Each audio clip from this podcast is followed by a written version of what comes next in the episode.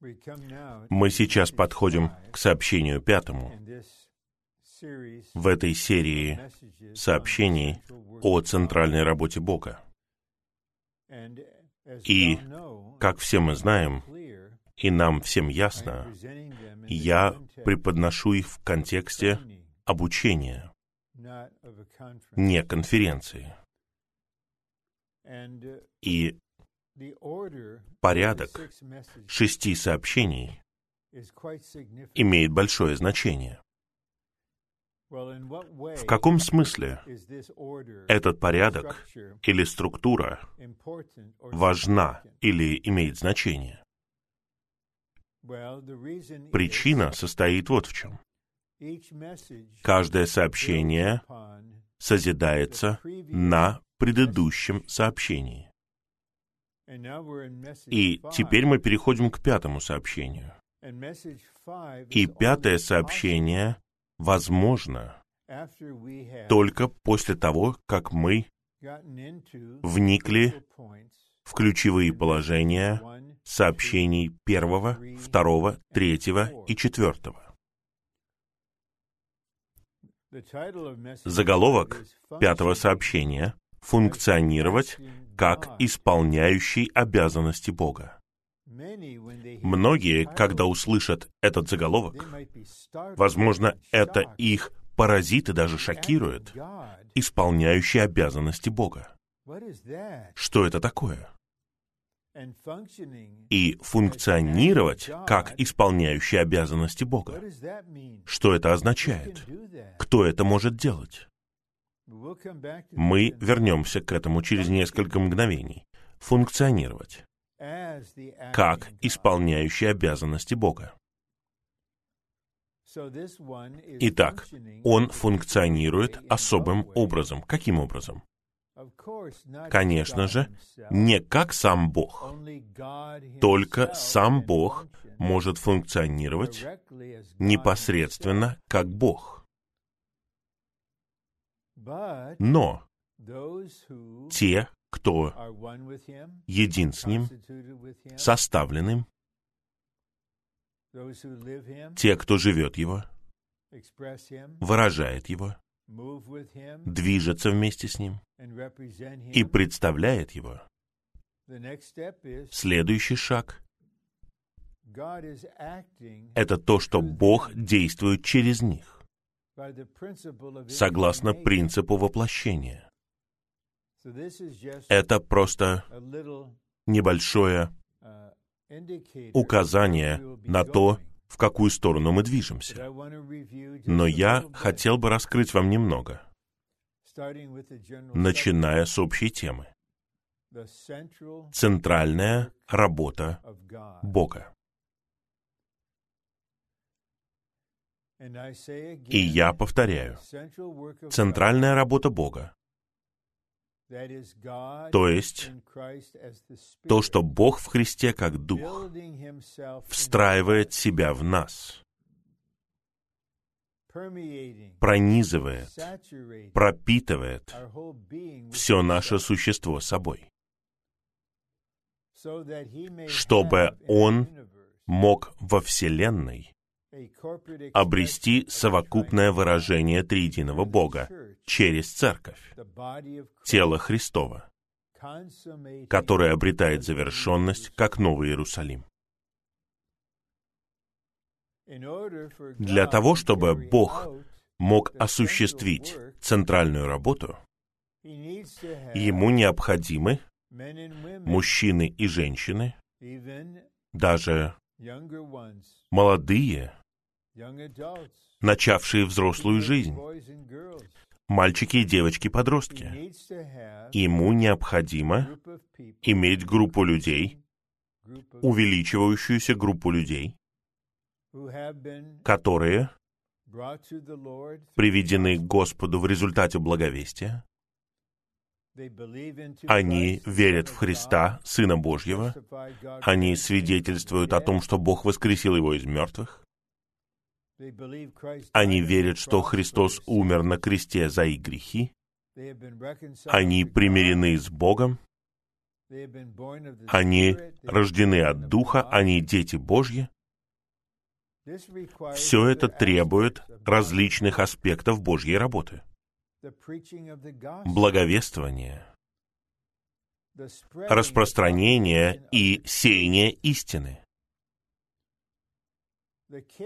Забота в результате пасторства новых верующих и всех верующих. И он может по-настоящему осуществлять свою центральную работу лучшим образом в подлинных поместных церквях. Поэтому должна быть работа по утверждению церквей. И необходимо надлежащее управление в церквях.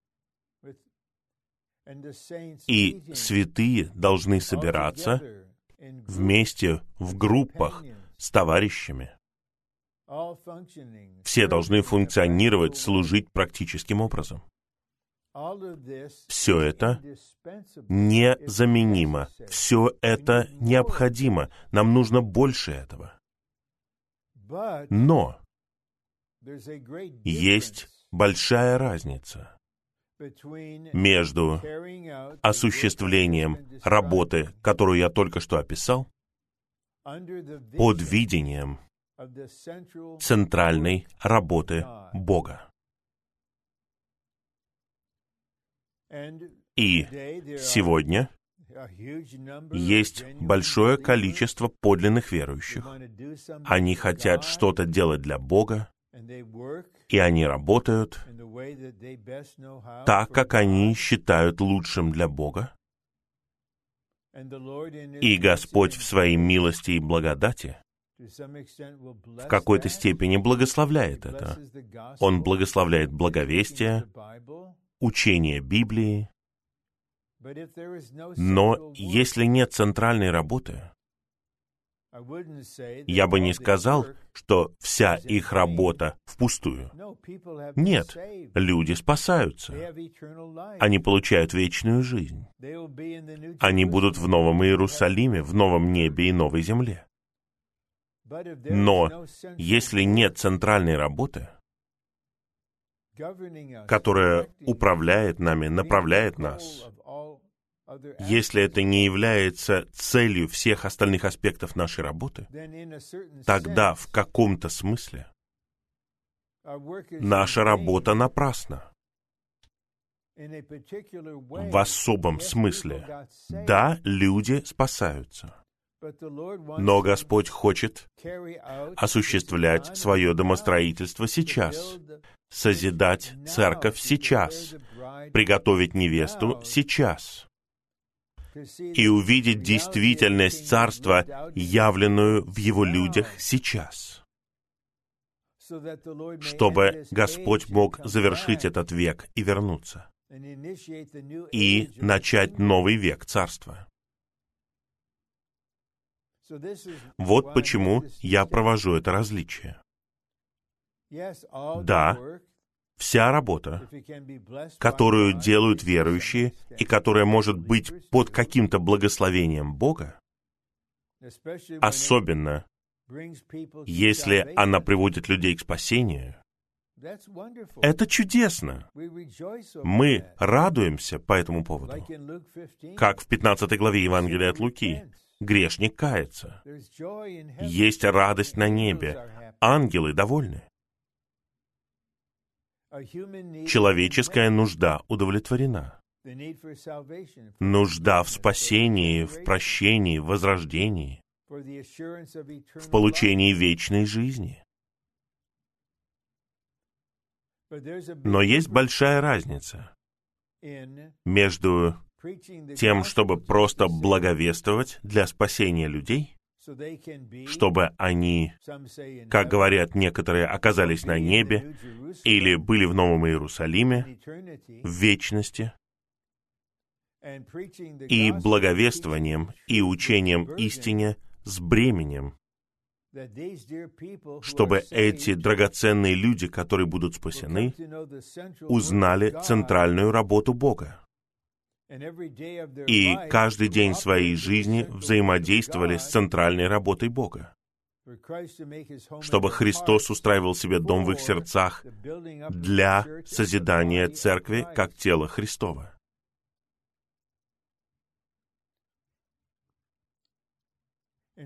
Итак, в самом начале, в каком-то смысле мы увидели цель центральной работы Бога.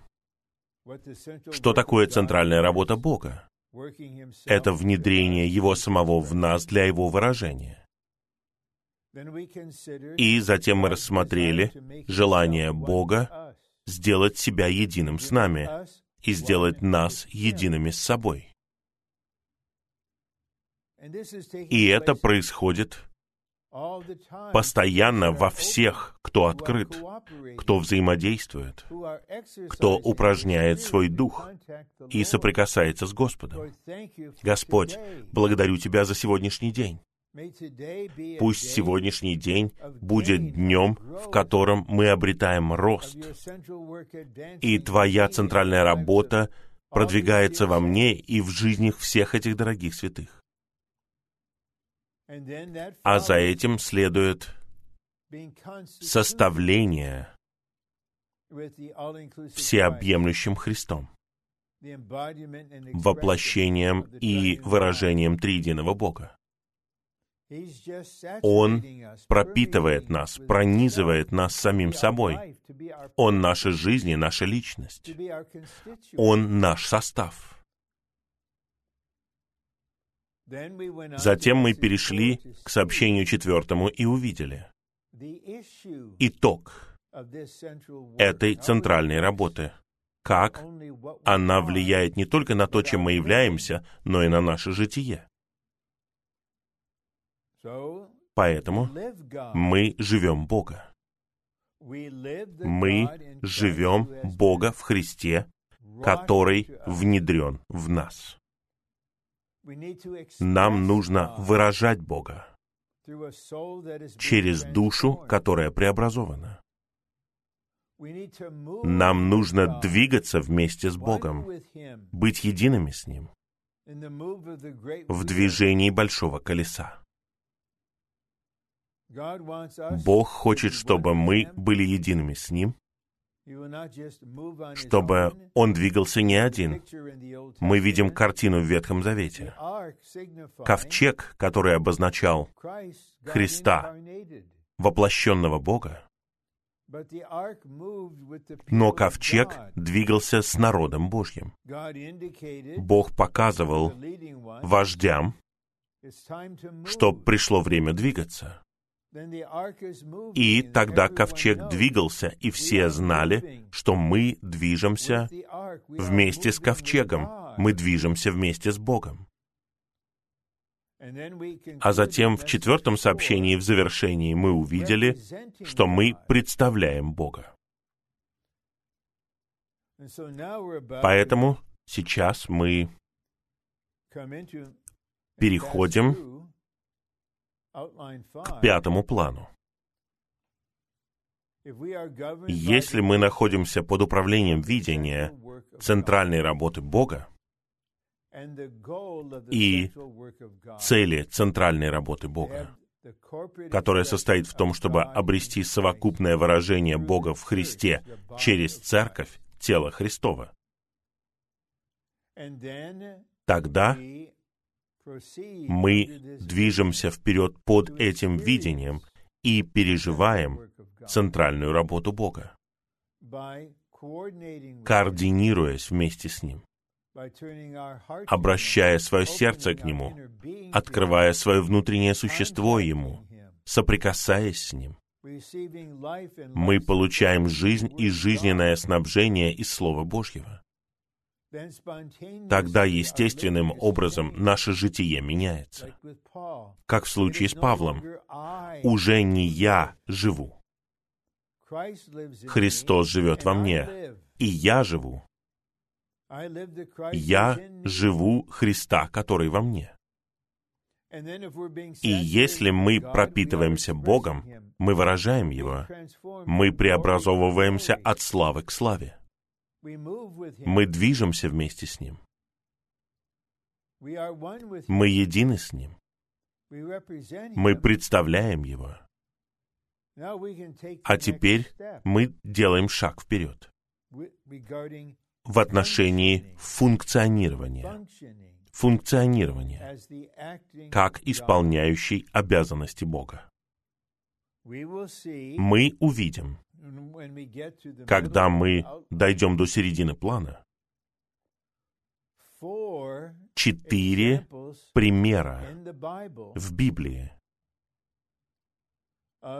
того, как люди были искуплены, стали едиными с Богом,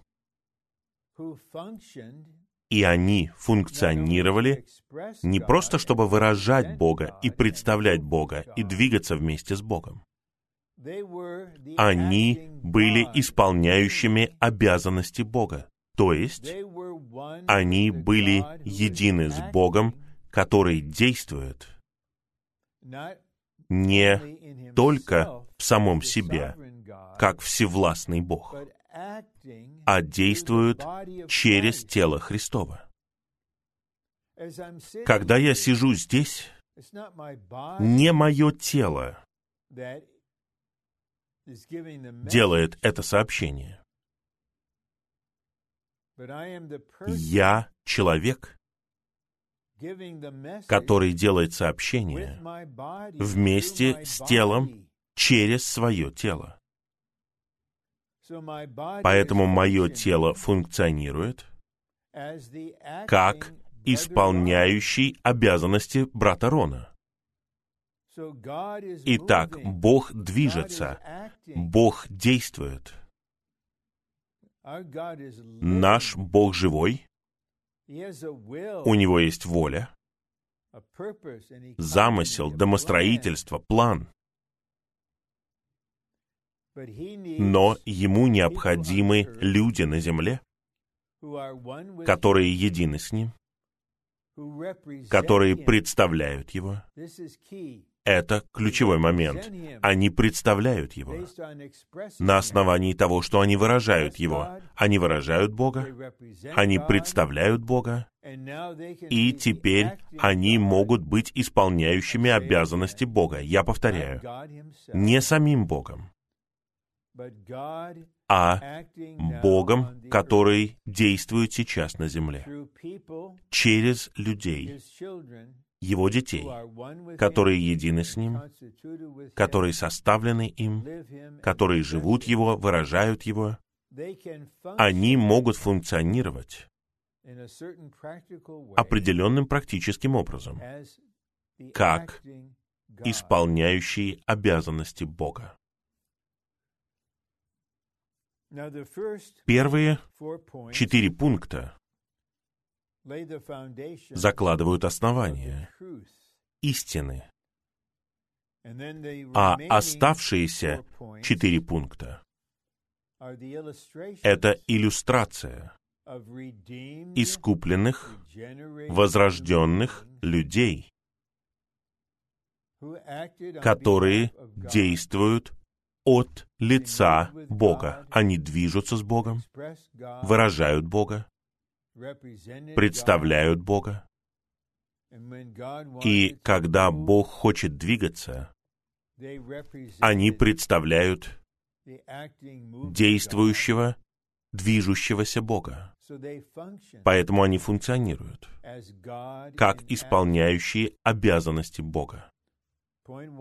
Первый пункт как Божьи избранные, искупленные и возрожденные люди, которые едины с Богом, которые составлены Богом, которые живут Бога, которые выражают Бога, которые движутся вместе с Богом и которые представляют Бога мы можем функционировать как исполняющие обязанности Бога. Когда кто-то функционирует как исполняющий обязанности Бога, он говорит то, что говорит Бог. Он делает то, что делает Бог. Он выражает и представляет действующего Бога. Бог говорит, Бог движется, Бог действует. И вот брат или сестра, которые прошли через все этапы в первом пункте, избраны, аминь, искуплены, аминь,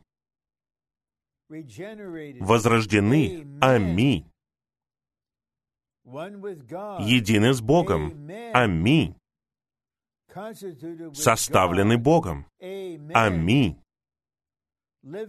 живут Бога, аминь, выражают Бога, аминь, движутся вместе с Богом, аминь, и представляют Бога, аминь. И автоматически они могут функционировать как исполняющие обязанности Бога. Это Бог, которого они живут, выражают и представляют. Второй пункт. Бог в состоянии сделать нас такими же, как Он, по жизни, природе, выражению и функции для осуществления Его домостроительства.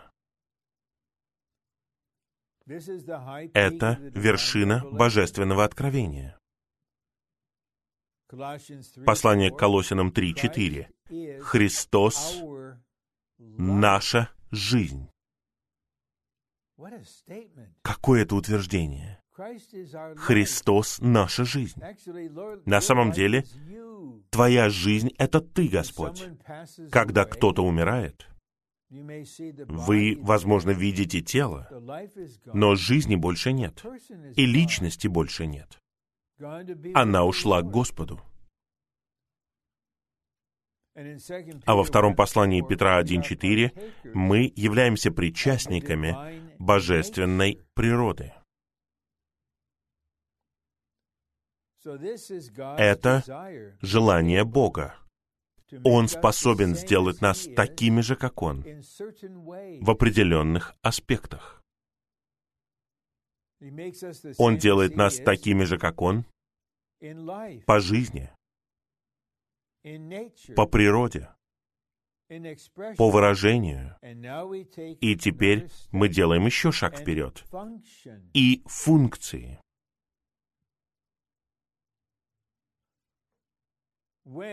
Когда драгоценный человек в Деяниях, 10 главе, язычник, молился, и Бог принял его молитву, ангел сказал ему, пошли людей в этот город, чтобы они нашли человека по имени Симон. И попроси его прийти, и он придет к тебе и скажет то, что Бог хочет поручить ему сказать. И он это сделал. И пришел Симон Петр. Он вошел в дом язычников. Это было нечто радикальное, то, что иудей общался с язычниками и пришел в их дом. Но Петр получил видение. Бог нелицеприятен. Если он очистил этих людей, они очищены. Но, пожалуйста, обратите внимание на то, что ангел, когда пришел, он не стал благовествовать. Функция ангелов не в этом. Они осуществляют Божью волю. И мы благодарны за то, что они заботятся о Божьих людях, о каждом.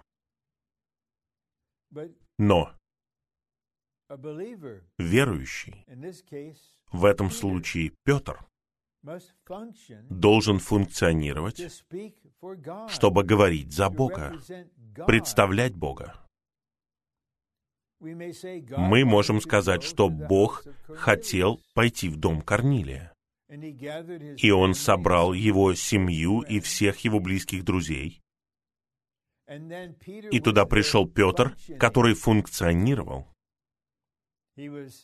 Он был един с Богом, он был составлен Богом, он жил Бога, выражал Бога, двигался вместе с Богом, представлял Бога в доме, и теперь он функционировал так, как будто сам Бог лично был в этом доме и говорил. И он говорил от лица Бога и направлял их действия. Им нужно креститься. Дух сошел на них. Поэтому нам нужно понять, что Бог может сделать нас такими же, как Он. Сначала в жизни, потом в природе, потом в выражении. И, наконец, в функции. Мое тело, ваше тело, имеет много разных функций. Мое тело не просто имеет жизнь и природу человека. Все части моего тела функционируют. И мы — тело Христова, мистическое тело Христова. И члены тела функционируют. И функционирование всех членов на самом деле — это действие главы. Я принимаю решение. Я принимаю решение встать со стула в своем офисе и пойти и наполнить свою бутылку водой, потому что мне нужно пить по крайней мере 8 стаканов воды каждый день. Это действие совершаю я и члены моего тела. Мои ноги движутся, мои стопы поддерживают меня. Мои плечи движутся, мои руки движутся, мои пальцы движутся. Я надеюсь, вы усваиваете суть. Но это более нормально, чем мы можем себе представить. Глава тела направляет все члены. Мои ноги не направляют мои стопы, потому что мои стопы находятся в самом низу. голова направляет ноги, стопы, плечи, руки, пальцы и многие другие части. Итак, чем больше я думаю об этом вместе с вами, тем более ясно это становится для меня, насколько это нормально. Функционировать как исполняющий обязанности Бога. И я хочу привести вам воображаемую иллюстрацию. Предположим, президент Соединенных Штатов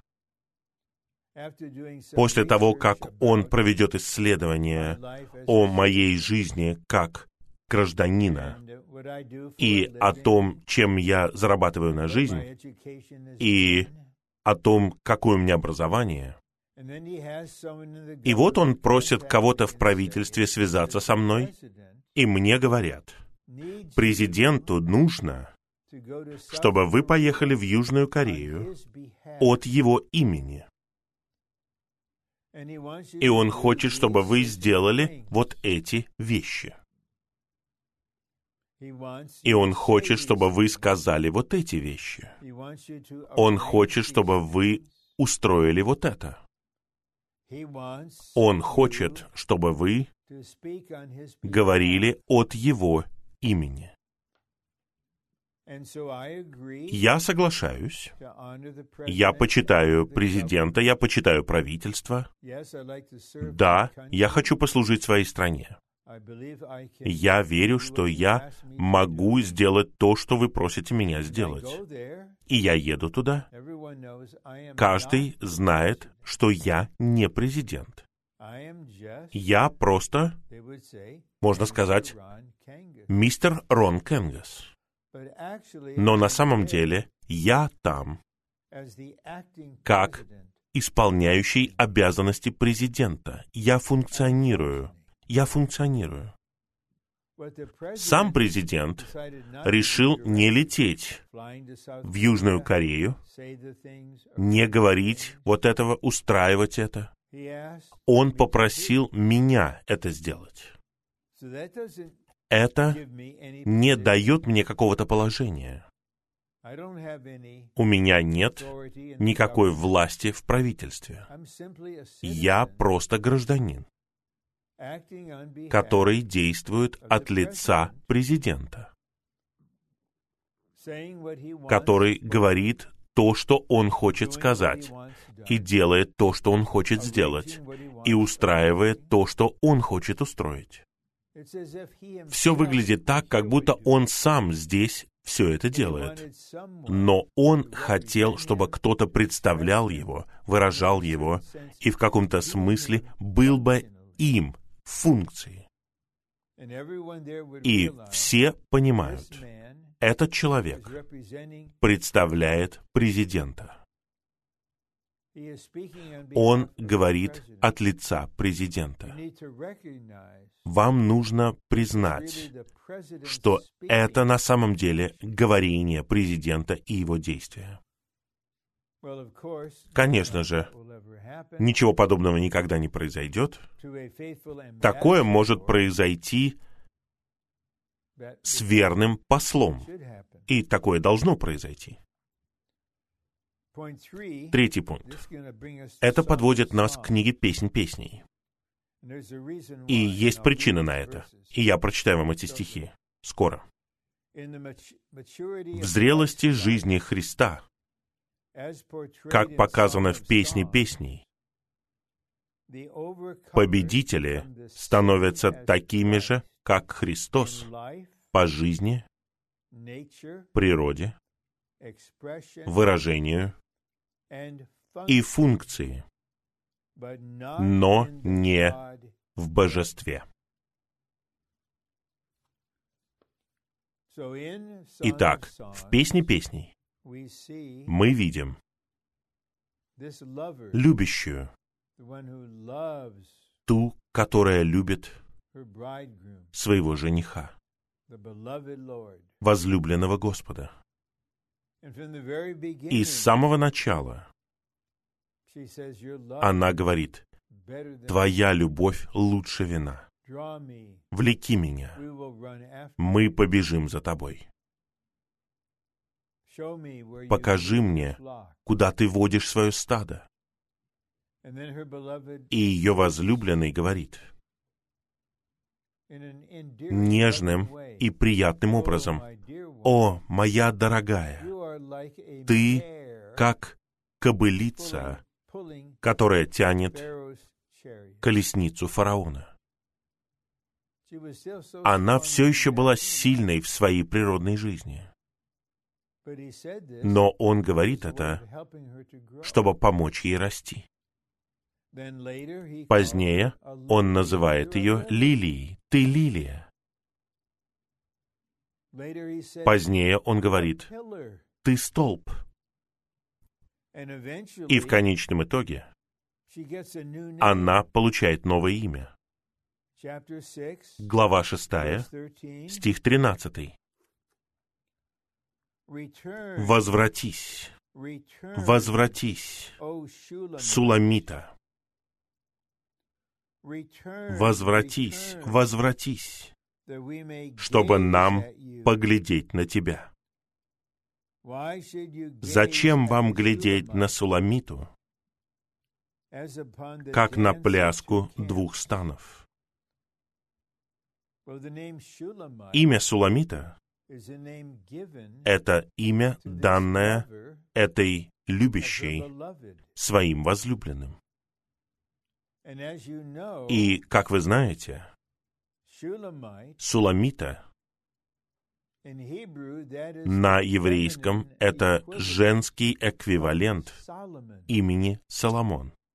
Другими словами, Господь говорит, «Я называю тебя Суламитой, потому что ты такая же, как я, по жизни, природе и по выражению. Ты зрелая.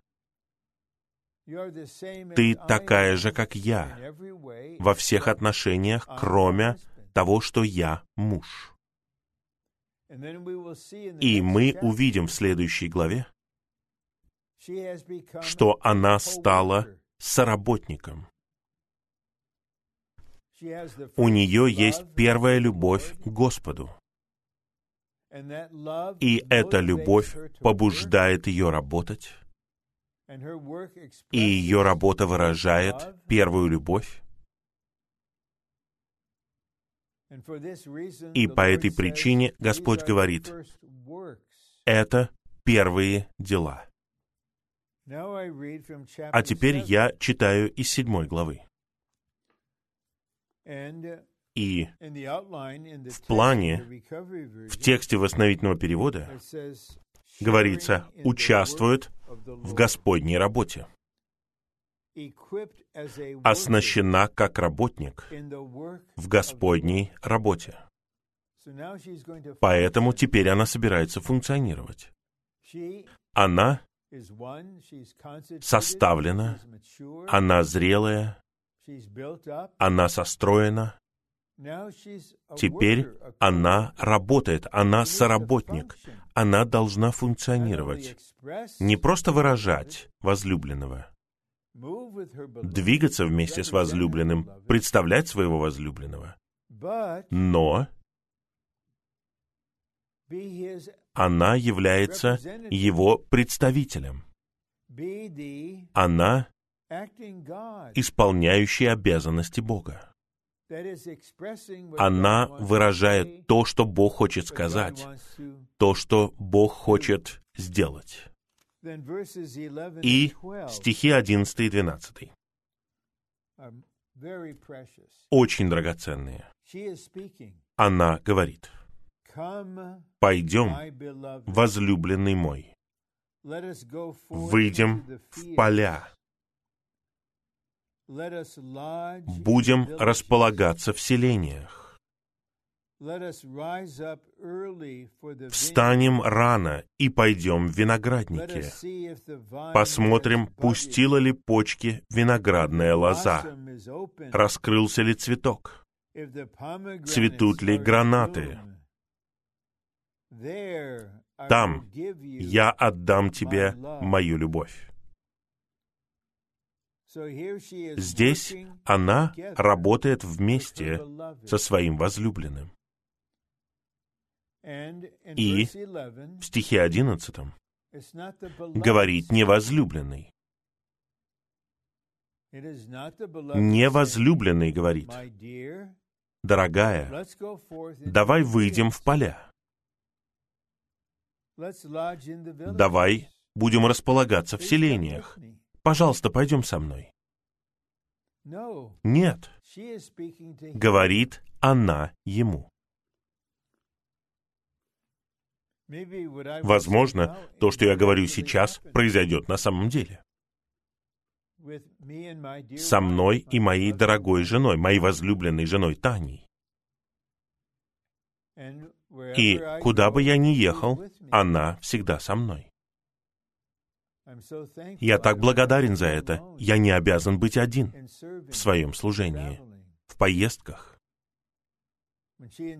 Она очень наслаждается, когда она со святыми в Корее. Но уже 14 месяцев я не мог никуда летать. Предположим, В конце этого года она будет смотреть новости не только в Соединенных Штатах, но и в Южной Корее. И она поймет, мы можем снова ездить. Страна открыта. Мы можем полететь туда.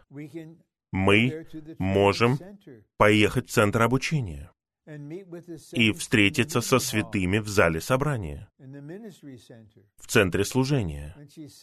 И она скажет, «Мой дорогой Рон, поехали в Корею. Давай запланируем поездку. Поскольку мы едины, я не скажу ей, секундочку, я мужчина, я мужчина, я глава. Разве это не ясно? Почему ты предлагаешь мне, куда мне ехать? Но это говорение плоти. Она скажет мне, Рон, мой дорогой Рон, давай купим билет, пообщаемся с братьями и посмотрим, когда будет подходящее время для поездки. Она выражает то, что у меня в сердце. Она говорит то, что говорю я. Она хочет делать то, что хочу делать я. Это нечто намного более сладкое, чем то, что я говорю своей жене, дорогая. Я чувствую, пришло время поехать в Корею. А она говорит, но сейчас же не июнь. Ты же обычно ездишь в июне, а сейчас середина декабря. Я не хочу ехать. Я хотела бы заняться чем-то другим сейчас. Тогда что? Что я могу сделать? Или, если я просто скажу, дорогая, поехали, и она покорная, она говорит, да, все, что ты хочешь, это драгоценно. Но когда Суламита говорит, возлюбленный мой, выйдем в поля, он очень рад. Эти слова показывают, что ты едина со мной, дорогая. Ты составлена мной. Желание моего сердца — это желание твоего сердца. Я так рад, что ты говоришь «да». И мы просто выходим, и она говорит «там» посреди нашего служения я отдам тебе мою любовь. Разве это не прекрасно? Мы все находимся в этом божественном романе. Рано или поздно вы все будете суламитой. Но Господь желает обрести суламиту сейчас, по всей земле. О, суламиты в Южной Корее, абсолютно единые с действительным Соломоном, с самим Христом. Четвертый пункт.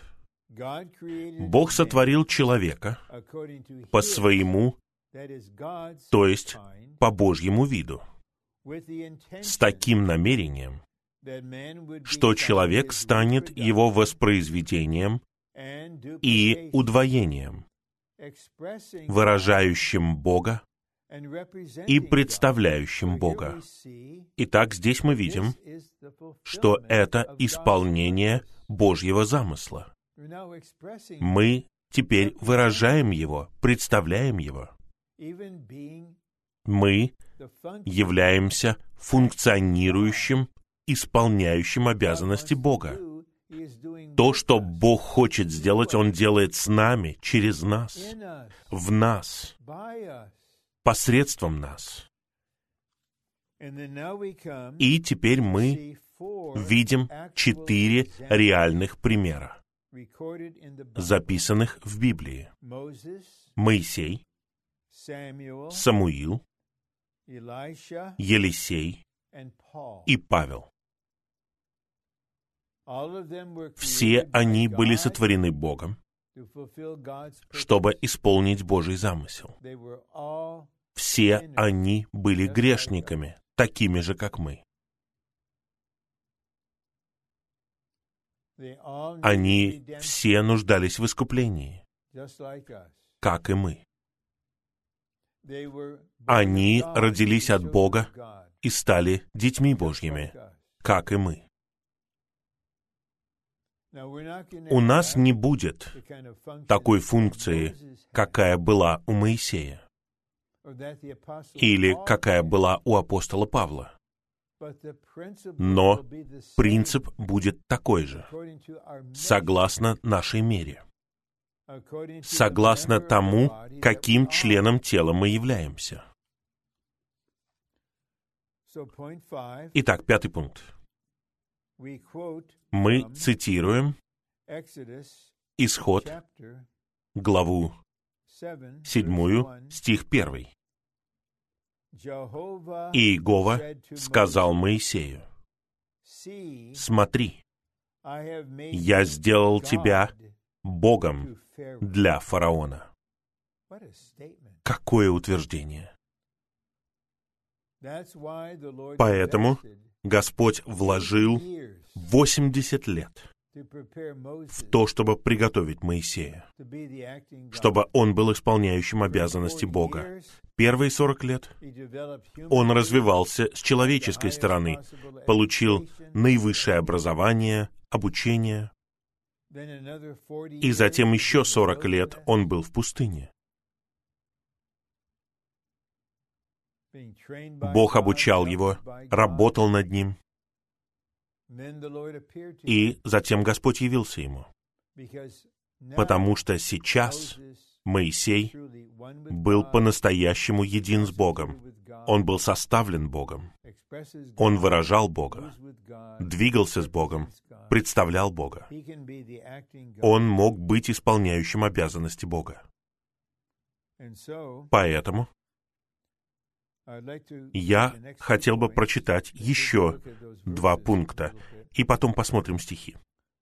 В Моисее Бог обрел того, кто представляет его и исполняет его волю. Разве это не так? Когда Моисей убил человека, который избивал израильтянина, он не выражал Бога. Это была не Божья воля. Бог работает не так.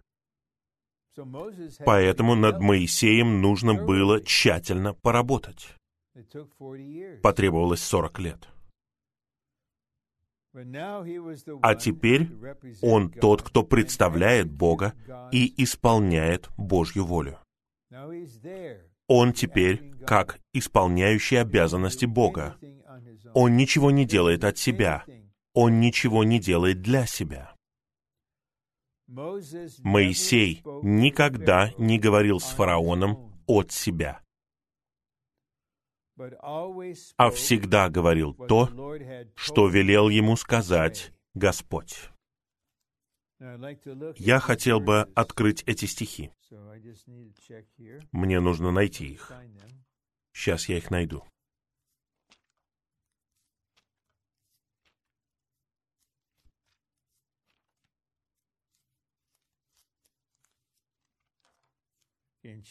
Глава третья стихи с 16 по 18.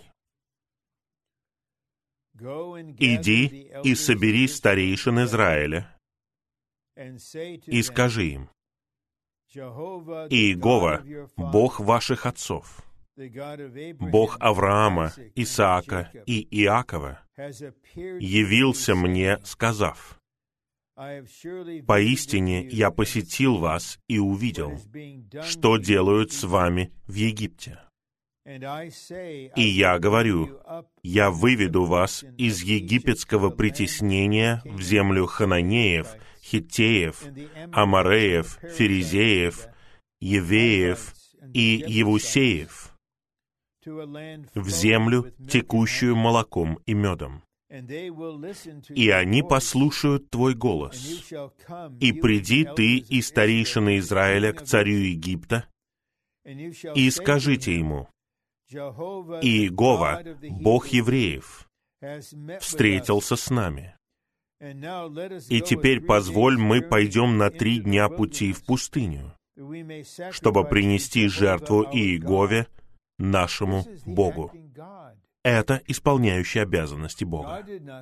Бог не говорил с небес непосредственно с фараоном. Ему нужен был кто-то, кто будет функционировать как исполняющий обязанности Бога и говорить за него. И теперь пятая глава.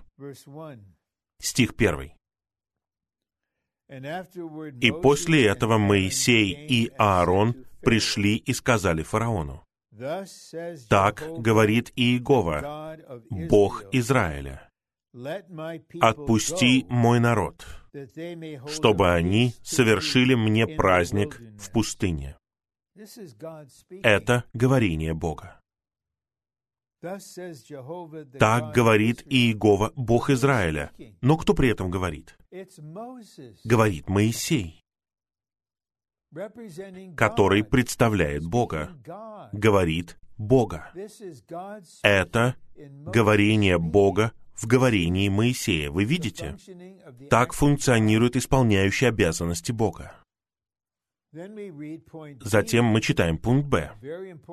Очень важный пункт в свете этих стихов. На самом деле, фараон слушал не Моисея, Божьего посланника, и имел дело не с ним. Он слушал Бога и имел дело с Богом. Разве это не ясно? Я так благодарен за то, что я усвоил это у брата Ли. Это его слова, которые я поместил в план. Вот Моисей. Ему 80 лет. Он вместе с Аароном, со своим помощником. И он говорит с фараоном. И он выдвигает требования. «Отпусти мой народ». Он не говорит «пожалуйста, будь милым фараону, отпусти народ». Он повелевает ему «отпусти мой народ». Это говорение Бога через человека, который представляет его и функционирует как исполняющий обязанности Бога в этой ситуации. Теперь мы переходим к Самуилу.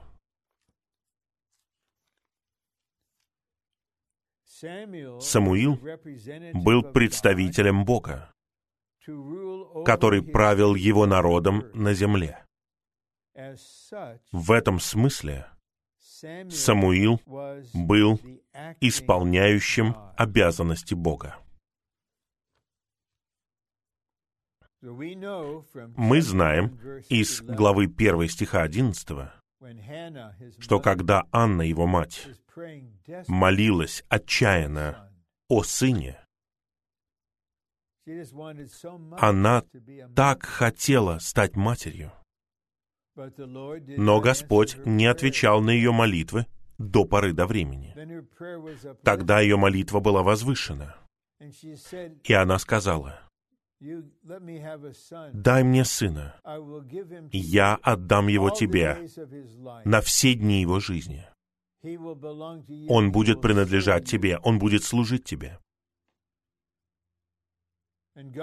И Бог ждал этого, потому что ему был нужен такой человек, как Самуил, который бы представлял его и который бы правил его народом. Царя еще не было тогда. Это было время судей.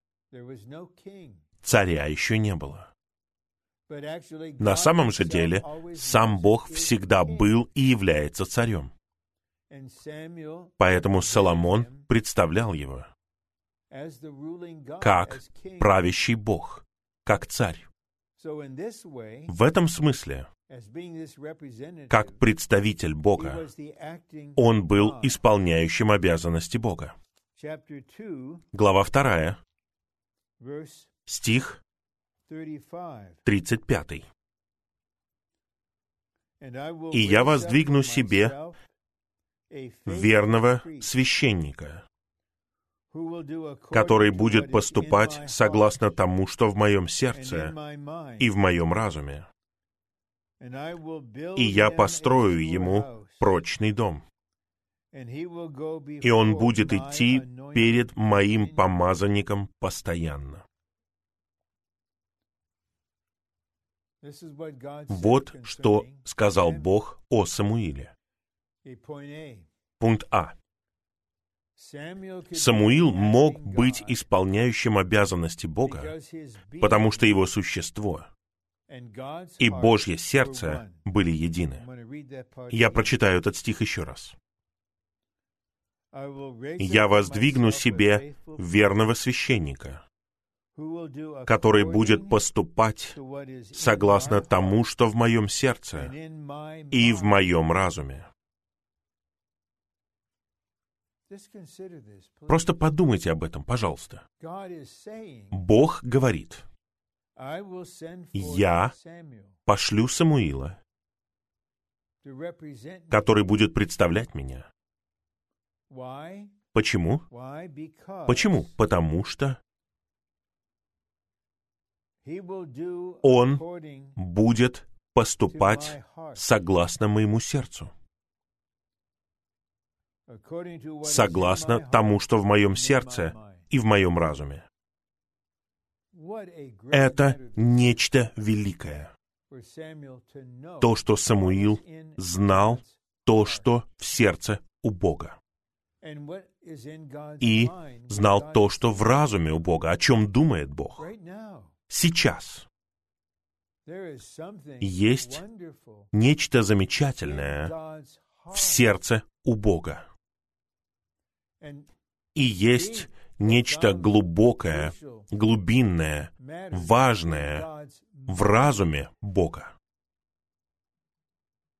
И ему нужны те братья и сестры, зрелые в жизни, в которых он осуществил свою центральную работу, кому он может открыть свое сердце и свой разум, зная, что они будут представлять Его.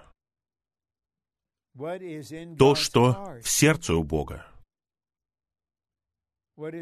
то, что в существе Бога, едино с сердцем и существом Самуила. Я прочитаю пункт А еще раз. Самуил мог быть исполняющим обязанности Бога, потому что его существо и Божье сердце были едины. Поэтому он прошел через все этапы. Он был единым с Богом, составлен, жил, выражал, двигался, представлял. А теперь он человек согласно сердцу Бога. Первый пункт. Он был человеком согласно Божьему сердцу.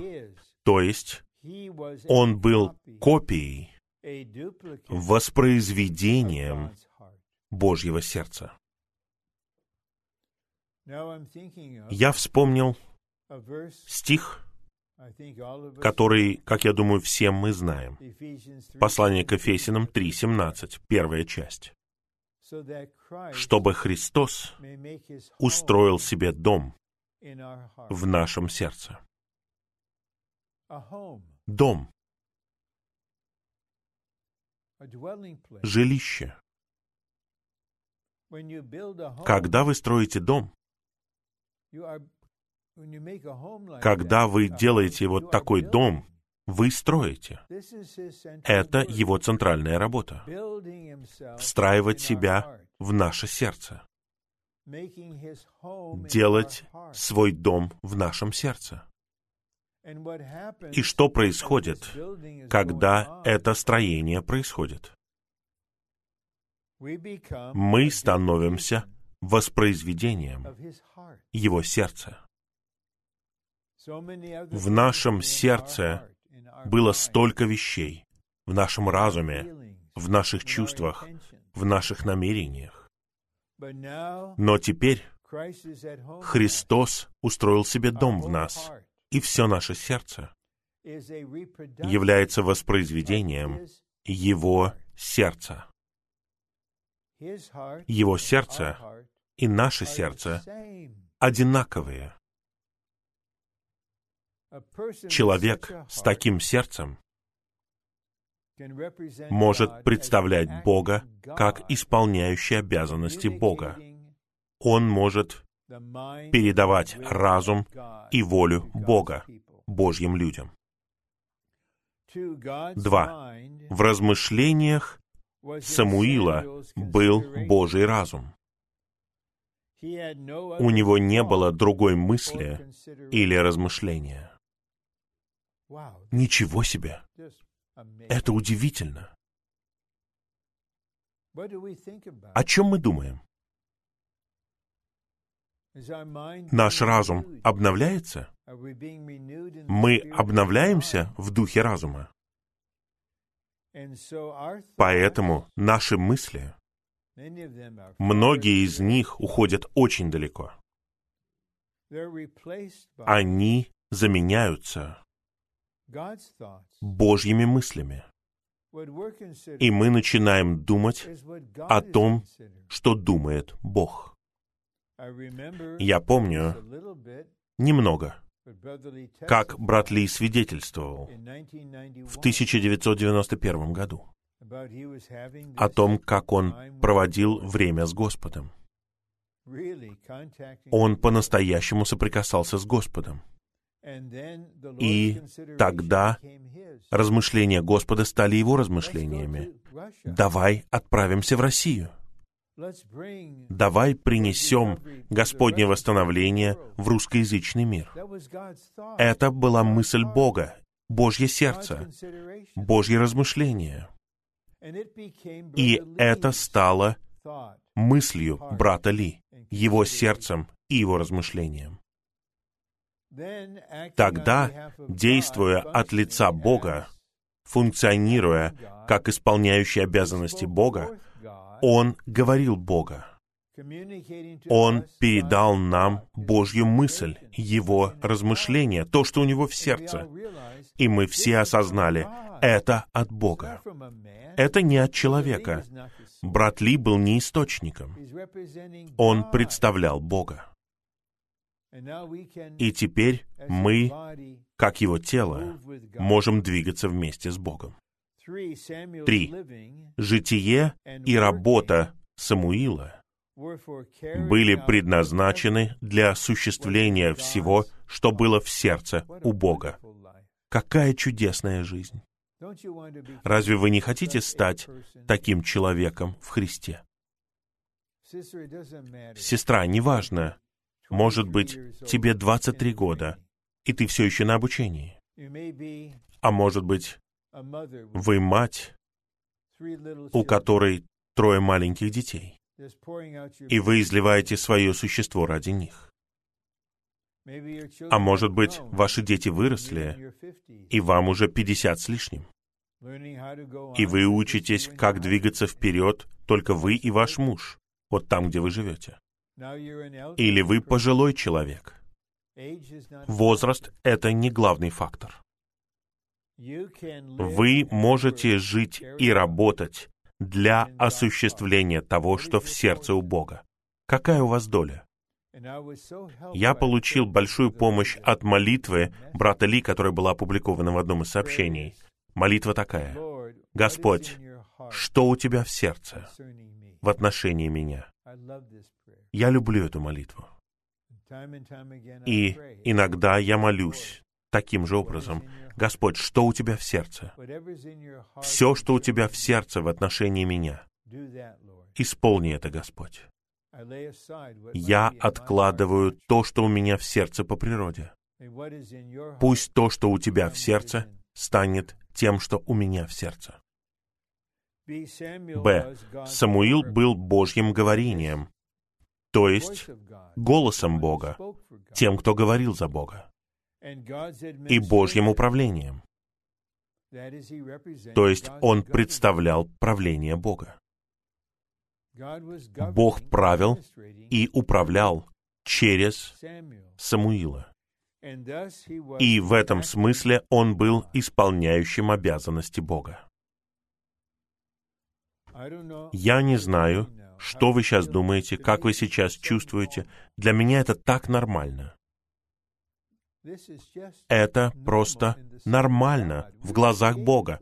Мы сотворены для этого, чтобы выражать Его, представлять Его, принимать Его как дерево жизни и жизненное снабжение, наполняться им, пропитываться им, составляться им, обновляться в разуме, преобразовываться в душе, чтобы Христос устраивал себе дом в нашем сердце, чтобы мы были едиными с Ним. Тогда мы будем суламитой. Мы будем такими же, как Моисей.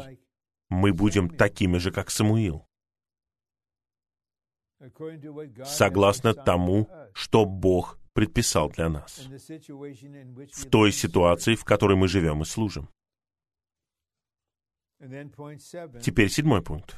В своем служении пророк Елисей, как человек Божий, вел себя как Божий представитель, как исполняющий обязанности Бога. Можно сказать, что Илья в определенном смысле обозначает Иоанна Крестителя а Елисей обозначает Христа как Бога-человека в своем служении. Он вел себя как представитель Бога. Если вы представитель Бога, такой же, как Он, тогда вы можете функционировать как исполняющий обязанности Бога. Я повторяю, это что-то естественное. Вы составлены Богом. Христос устраивает себе дом в вашем сердце. Вы живете Его, вы выражаете Его, вы представляете Его. А следующий шаг — это то, что вы можете функционировать как исполняющий обязанности Бога, как сам Бог, который говорит, как сам Бог, который действует. Вы не Бог, конечно же нет, в божестве. Но его желание состоит в том, чтобы говорить через вас, и действовать через вас, и делать многое через вас. И так вы становитесь исполняющими обязанности Бога по функции. И оставшаяся часть этого пункта говорит, это очень-очень важный вопрос. Сегодня мы, верующие в Христа, можем быть такими же. О, я так благодарен за это. Благодарю Тебя, Господь. Благодарю Тебя за то, что Ты повел брата Ли сказать это. Благодарю Тебя за то, что Ты обратил мое внимание на это. Сегодня мы, верующие в Христа, можем быть такими же.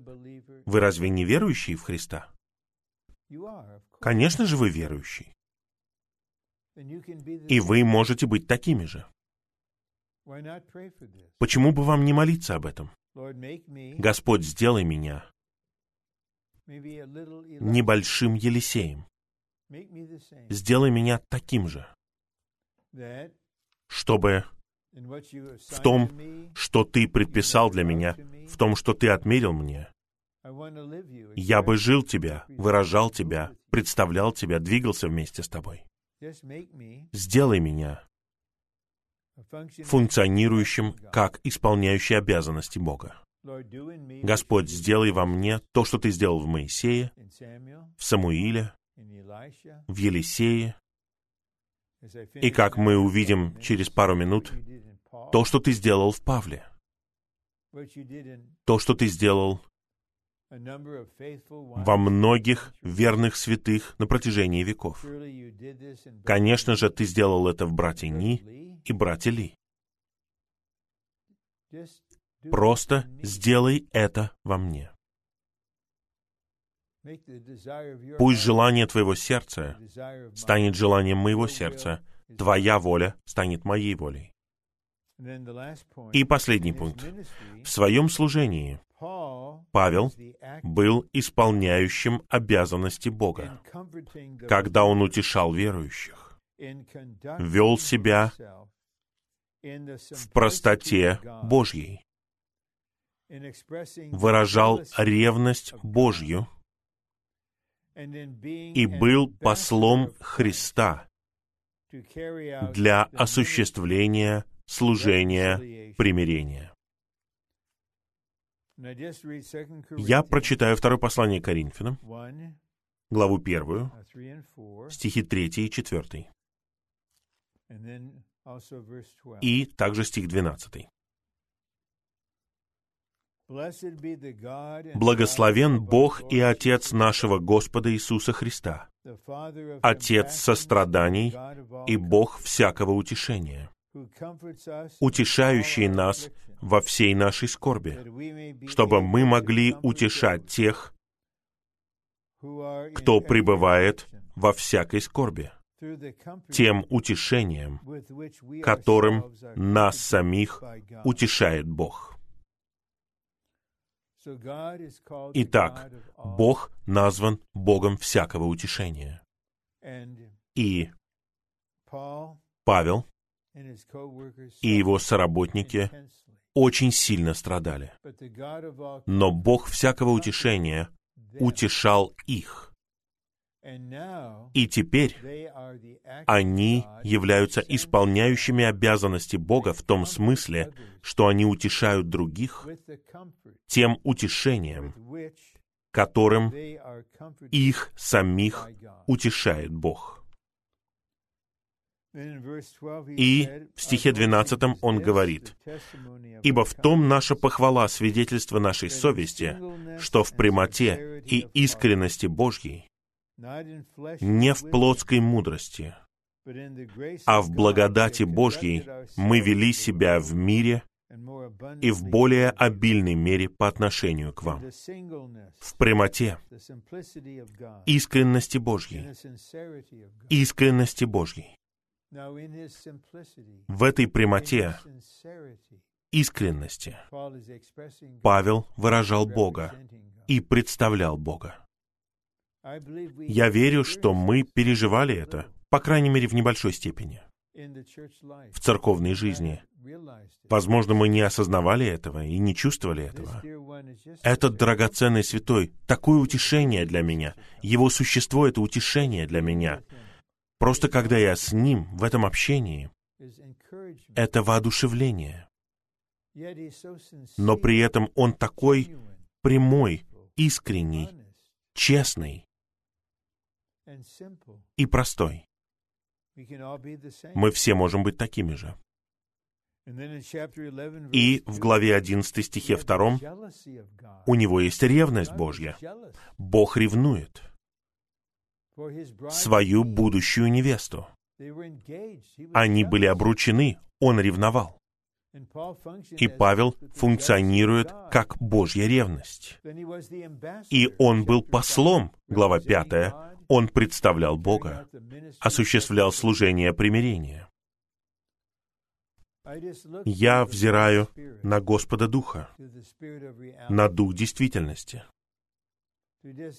чтобы Он вел вас и озарял вас, и раскрывал вам нечто, чтобы все вы, мои дорогие братья и сестры, осознали то, что пытается представить и описать вам это сообщение, применимо каждому из нас.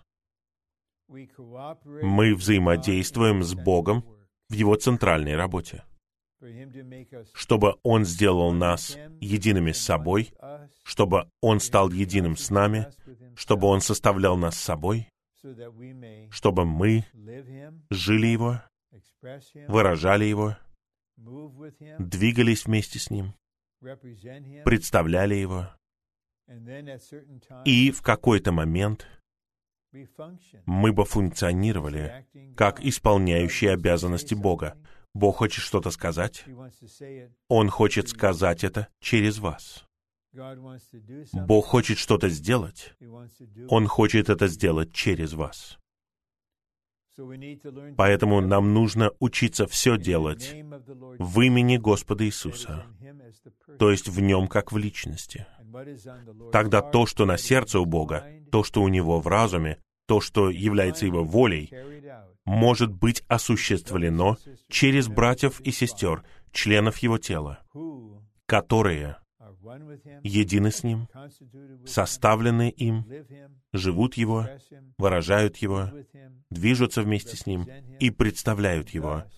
И так, в этой ситуации, они могут функционировать как исполняющие обязанности Бога. Это слово предназначено для всех нас.